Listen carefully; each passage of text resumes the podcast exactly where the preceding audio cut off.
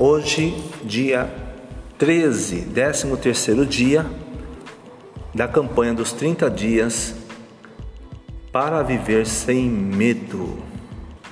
Tema de hoje: lixa, aparando as arestas.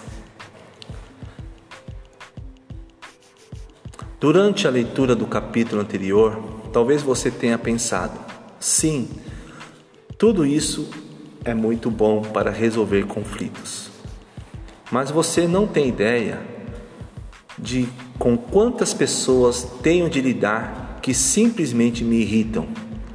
E muitas são da minha própria família. Amo essas pessoas, mas elas me deixam maluco. Não importa nosso esforço, muitos de nós sempre teremos de lidar com pessoas difíceis de amar, de se relacionar bem é da natureza humana. Mas se tivéssemos um mês de vida, gostaríamos de entender além das questões superficiais que nos irritam. Para melhorar nossos relacionamentos, devemos repensar a maneira como os entendemos.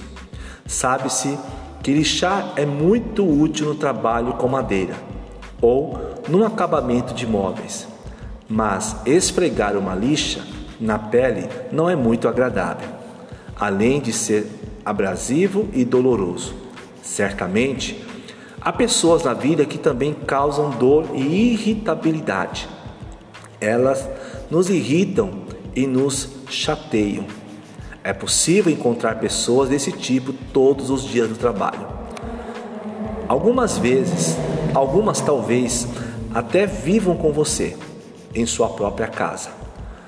Muitas vezes as pessoas a quem mais amamos são as que mais nos irritam.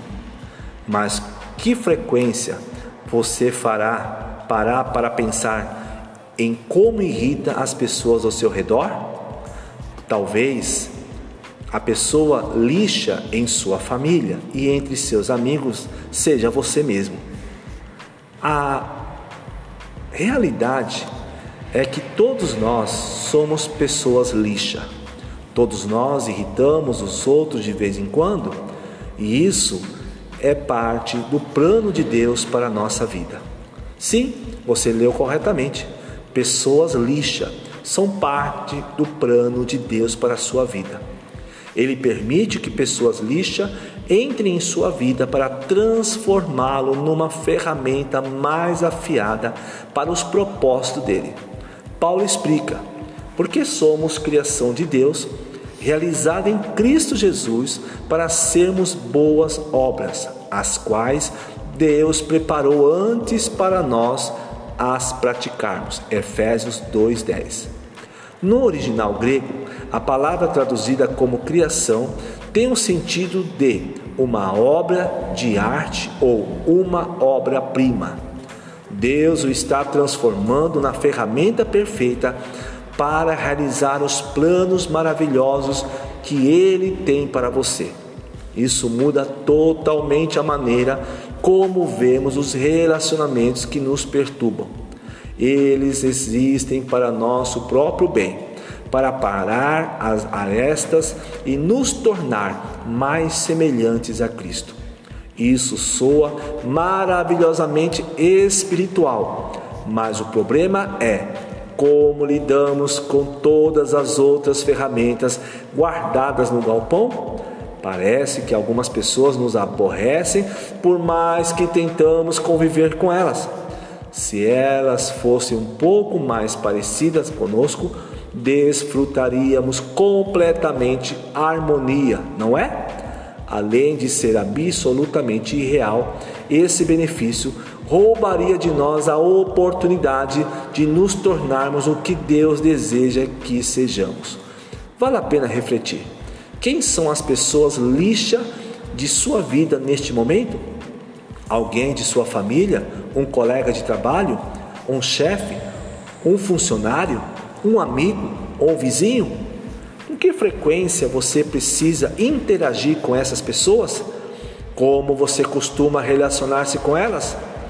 Provações no galpão de ferramentas. A Bíblia apresenta um princípio orientador para aprendermos a nos relacionar bem com as pessoas lixa e termos um impacto duradouro em nossos relacionamentos. Não é fácil, mas a adoção desse princípio pode mudar profundamente a dinâmica dos relacionamentos. Se não for para tolerar, mas sim crescer em nossos relacionamentos, lixa, precisamos ter a perspectiva do carpinteiro sobre as pessoas e realizações. Temos de ver as pessoas difíceis em nossa vida sob uma nova luz. O primeiro passo nesse processo é identificar de que modo as pessoas nos aborrecem. Embora cada indivíduo seja único e todo relacionamento seja especial, descobri que algumas maneiras gerais de ver os relacionamentos irritantes. O primeiro grupo me lembra uma trena. São aquelas pessoas que sempre dizem que você está aquém do que deveria. São perfeccionistas, insaciáveis, que sentem impelidas a estabelecer padrões para todas as pessoas. Não se cansam de medir, mesmo sabendo que os outros nunca chegarão ao ponto que desejam. Em resumo, elas julgam as outras pessoas por seus próprios padrões de retidão. Outro tipo de pessoa é o martelo. Os martelos costumam ter a sutileza de um trator, impondo seus desejos aos outros e abrindo caminho à força. Em torno das pessoas martelo, os outros pisam em ovos, porque nunca sabem quando elas vão cair sobre sua cabeça. Geralmente são expansivas e exigentes ou sutis e manipuladoras, mas são obstinadas em usar a força da própria vontade para conseguir o que desejam. Depois vem aqueles que parecem ter a habilidade natural de cortar os outros. São as pessoas serra. Numa discussão, elas sabem exatamente o que dizer para ferir você com maior intensidade. Suas palavras podem ser sarcásticas ou diretas, mas sempre têm o poder de cortar fundo e deixar os outros sangrando, caídos no chão. A serra sempre ganha as discussões, não por estarem certas, mas porque cortam o outro num ponto que o enfraquece. Você tem alicates de pressão em sua vida? Você sabe aquelas pessoas que apertam e não sabem quando largar? Elas são extremamente carentes e costumam sugar a vida dos que estão ao redor. Desconhecem limites sociais e relacionais e saltam de crise em crise, precisando de constante apoio e encorajamento. Um alicate de pressão se prende a você e afeta todos os outros relacionamentos. Na caixa de ferramentas da vida também encontramos o esmeril, aquela pessoa com personalidade explosiva que espera para entrar em cena e jogar faísca para todo lado. Com o esmeril está o machado, aquele tipo de pessoa que arranca enormes pedaços por onde passa.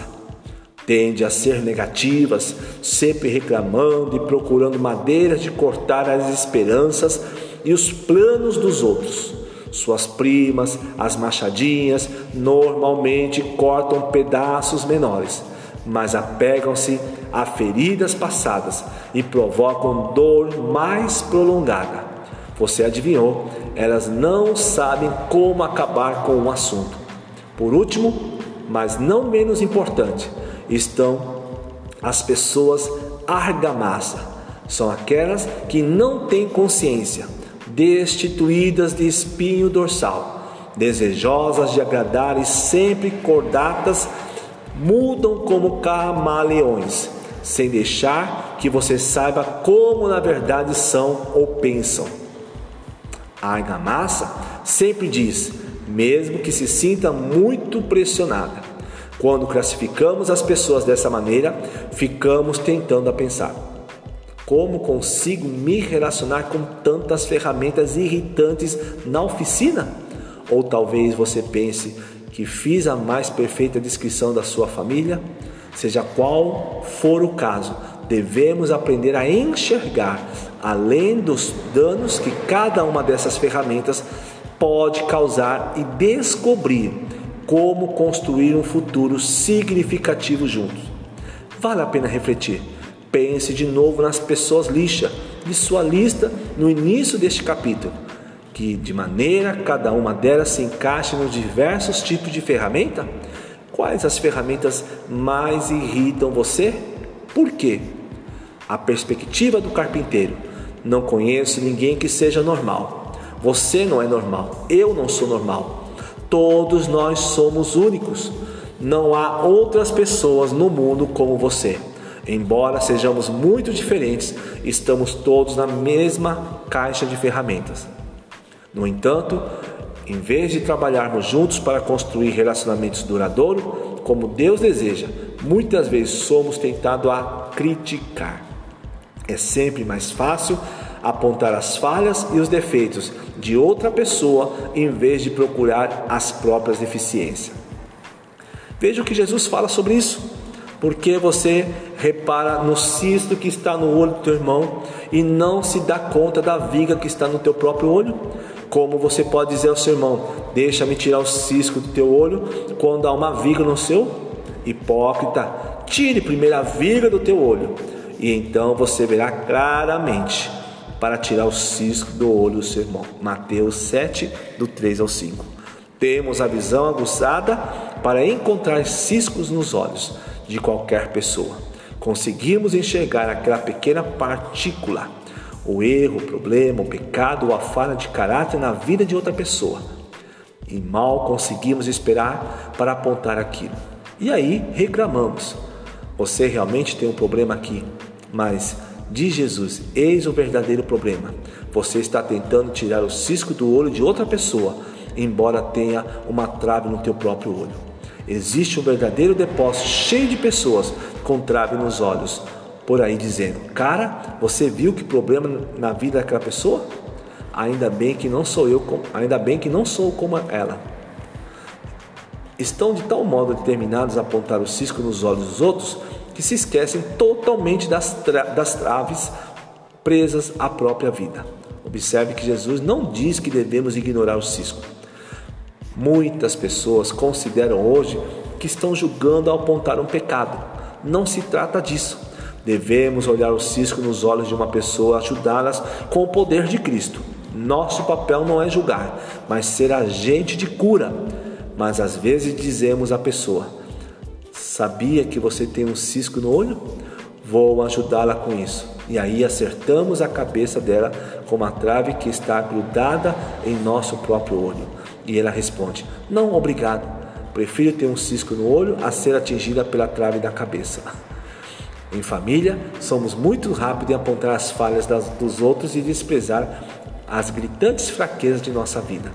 Descobri que se me concentrar em minhas próprias deficiências e deixar que Deus me dê coragem para enfrentar minhas faltas, falhas de caráter e erro, não terei urgência em ajudar os outros a ver seus próprios cismos.